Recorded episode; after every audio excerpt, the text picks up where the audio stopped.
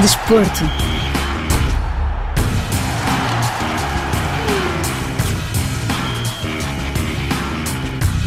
O Campeonato Africano das Nações de Futebol Masculino arranca 13 de janeiro de 2024 na Costa do Marfim, com a presença de quatro seleções lusófonas: Angola, Cabo Verde, Guiné-Bissau e Moçambique. As equipas apuradas tiveram de divulgar as listas de 55 jogadores pré-selecionados para a prova, uma obrigação da CAF, a Confederação Africana de Futebol, antes de revelarem os 23 convocados, sendo que o organismo que gera o futebol africano autoriza a inscrição de até 27 jogadores. No entanto, para cada encontro, 23 jogadores apenas deverão constar na ficha de jogo.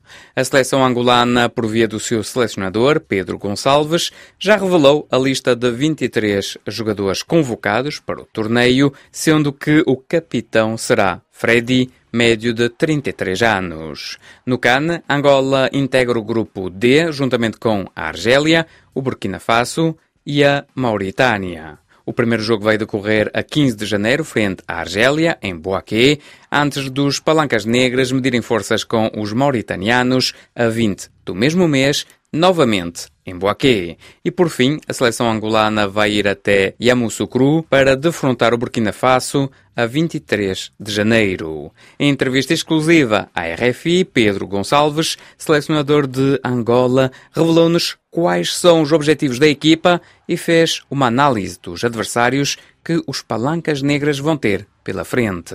Pedro Gonçalves também abordou as dificuldades que houve no apuramento para o CAN, ele que também traçou a filosofia que tem a seleção angolana. Em relação ao objetivo para este CAN, o primordial foi alcançado. Temos como meta colocar Angola sempre nas grandes competições internacionais, nomeadamente nas grandes competições continentais. Felizmente já conseguimos participar na última fase final do CHAN. Nesta continuidade também vamos participar agora na fase final do CAN, de maneira que hum, este é o mais importante. Sempre que se participa numa fase final de uma grande competição, é sempre potenciador e um momento de alavancagem de todo o futebol interno, neste caso do futebol interno de Angola, de maneira que esse sim era o grande objetivo que a direção me propôs, portanto foi alcançado. Evidente que agora chegando ao CAN, outros objetivos temos de traçar, tendo como ponto de partida o facto de, nas últimas oito edições que Angola participou e em 26 jogos realizados, Angola apenas conseguiu quatro vitórias, nunca ganhou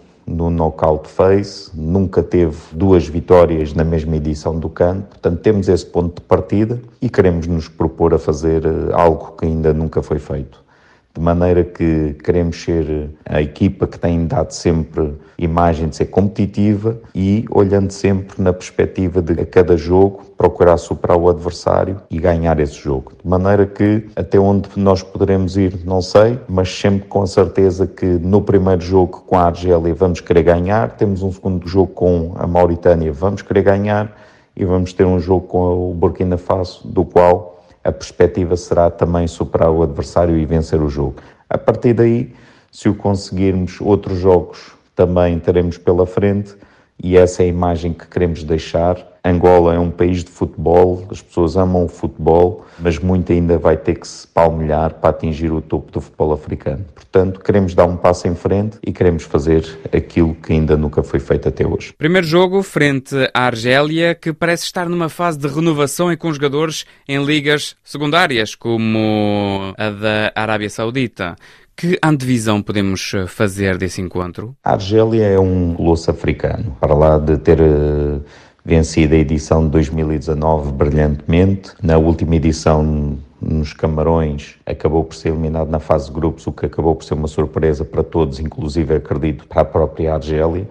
Portanto, vêm precavidos dessa última edição, sabendo que querem revalidar o título Existe um forte investimento do país em torno da sua seleção principal. Sei bem do fervor dos argelinos em torno da sua seleção. São, sem dúvida, um dos principais favoritos a vencer a CAN, mas uh, acredito no nosso potencial. É um fator motivacional para nós arrancarmos logo a CAN com um jogo com a Argélia, um dos principais favoritos ao título, de maneira que aquilo que eu perspectivo é que seja um jogo equilibrado, que nós consigamos, no fundo, suplantar este adversário tão, tão forte e que servir um pouco de barómetro para aquilo que eventualmente possamos fazer ao longo da competição. A Argélia é um misto de jogadores muito experientes, alguns topo mundial e recentemente também agregou um conjunto de jogadores da diáspora nomeadamente os quantos jovens que jogam em França, e de maneira que são jogadores de muito talento, jogadores que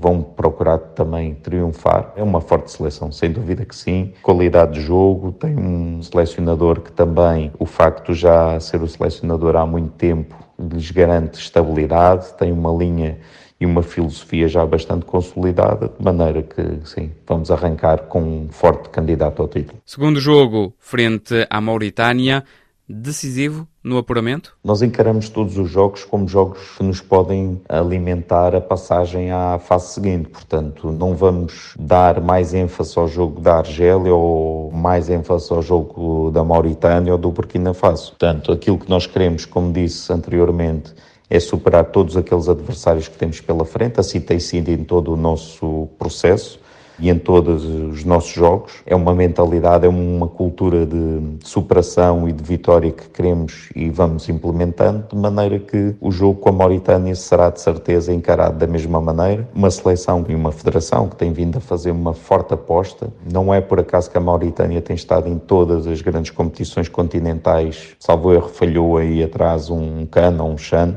porque de resto há muitas seguidas e isso atesta bem aquilo que tem sido a aposta e o bom trabalho que a Federação Mauritaniana tem vindo a fazer. Sei que recentemente também agregou um conjunto de jogadores com dupla nacionalidade e muitos deles provenientes do Senegal. Portanto, é uma seleção forte que tem vindo a crescer e será certo um jogo muito importante, como qualquer outro, mas sem dúvida, até porque é o segundo jogo e acaba por ter essa importância de ser o segundo jogo. Não será com certeza de decisivo, mas será muito importante. Por fim, o Burkina Faso, que já não tem a geração de ouro de outrora. Burkina Faso, pese embora não ter nenhum título de campeã africana, a verdade é que nas últimas cinco edições é a única seleção que teve por três vezes nos quatro melhores classificados. Portanto, há cinco edições atrás foi à final, salvo erro, há três edições ficou em terceiro lugar e na última edição ficou em quarto. Portanto, é a única seleção que nas últimas cinco edições conseguiu estar eh, nos quatro primeiros lugares por três vezes. Portanto, muito respeito pelo Burkina Faso, por aquilo que tem sido a consistência do seu trabalho, em especial nos últimos dez anos. É uma seleção que tem um jogador que, quanto a mim, se distingue muito pela qualidade e produção de jogo na sua frente de ataque, que é o Bertrand Traoré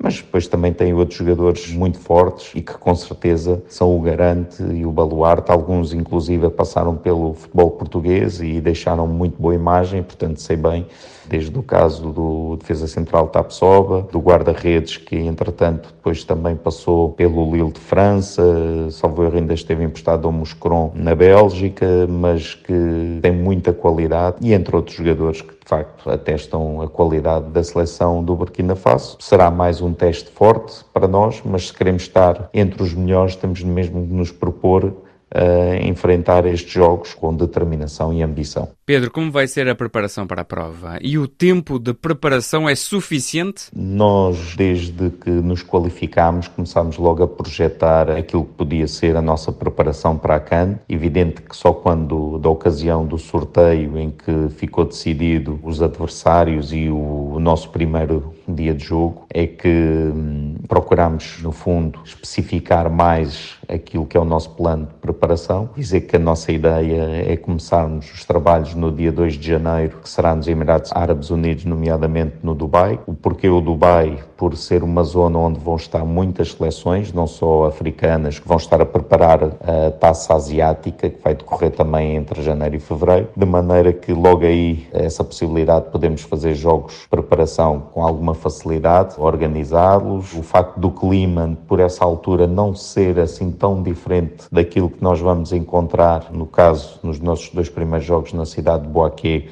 e o terceiro em Yamoussoukro, portanto vai acabar por ser relativamente idêntico o clima e também, evidentemente, as condições logísticas que vamos encontrar. E um último fator também o facto de ter facilidade de viagens, porque era importante o local em que nós estivéssemos ter ligação relativamente fácil com a Costa do Marfim. Portanto, apesar de todos esses fatores, encontramos que o Dubai era um local bom. Contudo, nós temos que ultrapassar um conjunto de vicissitudes que tem sido um bocadinho o nosso lastro. Portanto, é um grande desafio para nós conseguir eh, pôr de pé o nosso plano de trabalho, a nossa ideia, mas obviamente tenho essa esperança e essa convicção de que o que vamos conseguir concretizar, de forma que no dia 15, no primeiro jogo frente à Argélia estejamos no topo das nossas condições. A equipa angolana é bastante jovem. Isto mostra que há qualidade nos jovens que têm sido formados e que há um grupo de jogadores para vários anos? Ao longo deste percurso, aquilo que procurámos sempre foi implementar duas vertentes. Uma, catapultar os jovens valores emergentes a nível interno de Angola,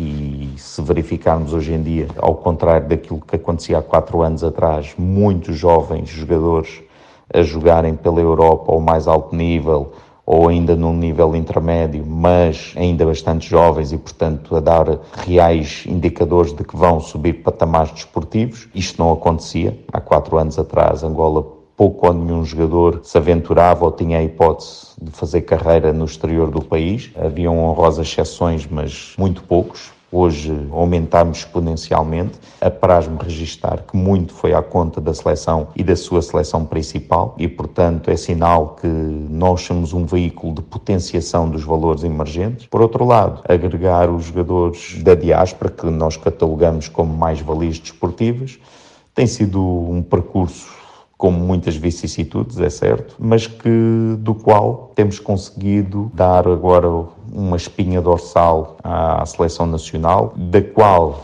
olhamos e vemos que temos de facto muitos jovens, jovens que serão o futuro da seleção angolana, mas ao mesmo tempo também a garantia que somos competitivos no presente, com jogadores que estão no pico das suas carreiras desportivas, mas nunca fechando os ciclos, daí que o nosso jogador mais velho é o capitão da equipa, é o Freddy. Poucos jogadores temos acima de 30 anos, três convocados acima de 30 anos, mais dois com 30 anos acabados de fazer, portanto, de resto é tudo jogadores abaixo, salvo erro 5 dos convocados, 23 anos ou menos, e outros poderiam aqui estar também com essa idade, e muitos inclusive já tiveram a oportunidade de ser internacionais e, portanto, em futuras grandes competições serão eles com certeza a vir para a linha da frente. Portanto, existe neste momento uma perspectiva de futuro da seleção angolana e aquilo que sempre quis foi que esse futuro tivesse elos elos de ligação, ou seja, que não houvesse rupturas, que não se acabe uma geração e que depois se crie um hiato até aparecer uma nova geração, mas que haja sempre em todas as posições, ligações, jogadores que estão a entrar, que estão no seu pico, mas logo venha um outro de uma geração mais atrás e o outro e outro, e que isto tenha continuidade para que gradualmente Angola seja uma seleção sempre e com regularidade muito competitiva. O que representou para si esse apuramento para o CAN num grupo complicado? Em África, por uma quantidade diversa de fatores, todas as qualificações são exigentes, seja pela geografia do continente, seja por hum, haver hum, diferenças climáticas severas, seja porque as deslocações são muitas vezes muito longas e fatigantes, por vezes também encontrar-se condições logísticas e operacionais difíceis em determinados países Bom, um conjunto de fatores que interferem com o rendimento esportivo e que muitas vezes acabam por também equilibrar os jogos, por mais que seja a valia de uma determinada seleção e de valia individual que possa ter, eh, acabam os jogos por ficar muito equilibrados porque toda a gente ainda para mais joga com uma dedicação e uma devoção tremenda e de maneira que todos esses fatores somados for a ver, praticamente todos os jogos das qualificações são muito equilibrados. É muito raro se ver eh, goleadas. Vai acontecendo aqui e ali, agora especialmente até na qualificação ao Mundial, porque o novo panorama inseriu todas as seleções a jogar e, portanto, de facto, ainda acontece uma ou outra estar num patamar muito inferior, mas tirando se calhar cinco, seis seleções que estão num patamar consideravelmente superior, todas as outras são competitivas de maneira que o nosso grupo de apuramento à CAN foi um grupo muito exigente, muito equilibrado, eventualmente Madagascar, não por ser inferior às restantes, mas porque teve ali dois jogos, sobretudo com a RCA, cujos resultados até nem espelham muito bem o desempenho desportivo de Madagascar em campo, mas que a RCA acabou por tirar partido e bem ter marcado primeiro, e isso obrigou Madagascar a abrir o jogo e depois acabou por perder os dois jogos da mesma maneira, praticamente foram jogos muito, muito parecidos a nível do seu histórico, e acabou Madagascar por ficar um pouco arredado, enquanto a luta das outras três seleções, Gana RCA e Angola, sendo muito apertada até ao fim. Nós, com a vitória na RCA, portanto, fora, acabou por eh, ficarmos numa posição bastante, não diria confortável, mas bem posicionados para a qualificação. Pese embora ainda temos que jogar com Madagascar em casa no último jogo, mas eh, foi uma qualificação apertada, exigente, com jogos muito equilibrados. Assim é que acabámos só por perder um jogo no Ghana, na última jogada do encontro, por azar, um livre em que a bola bate na barreira, bate no poste, bate num defesa, no guarda-redes, bate no avançado e entra. Portanto, foi uma carambola que acabou por dar o gol da vitória ao Ghana. A bola vai ao meio campo e, e o árbitro apita para terminar o jogo. Pronto. E foi a única derrota que tivemos neste apuramento, mas de resto os jogos foram muito, muito equilibrados apraz-me registar que, na esmagadora maioria dos jogos, Angola teve praticamente sempre a ascendência do jogo, o controle do jogo, a iniciativa. Isso é aquilo que nós queremos, dar sequência e, obviamente, sermos mais afirmativos e espelhar isso depois também com outra capacidade ofensiva e eficácia. Mas tudo a seu tempo, passo a passo, a verdade é fizemos um apuramento em que temos mérito pela qualificação e que nos abre as portas a mais uma vez estarmos na festa e no grande palco do futebol africano. O que significa participar para si no CAN. Primeira grande prova com Angola após o CHAN, que tem uma visibilidade e uma importância menor. Em relação a estarmos no CHAN e na CAN, portanto, nestas fases finais, como disse, algo que nós projetamos, temos como meta Portanto, eu entrei em 2019 quando me convidaram para pegar na seleção principal, portanto já estava há um ano e meio com as seleções jovens e desde ali que tracei que em 6, 8 anos tínhamos que abrir condições para que em 6, 8 anos Angola atingisse o topo de futebol africano. E quando digo isto, digo Angola nas 10 primeiras seleções do ranking do futebol africano. Há um percurso a estabelecer, evidentemente, se houvesse um investimento forte seria mais fácil, seria mais rápido. Infelizmente, o investimento tem sido o que tem sido e, portanto, tem acontecido muitos acidentes de percurso. Existem períodos de maior evolução, existe às vezes alguma retração e um passo ou outro atrás que já tivemos que dar, mas gradualmente temos vindo a melhorar e o facto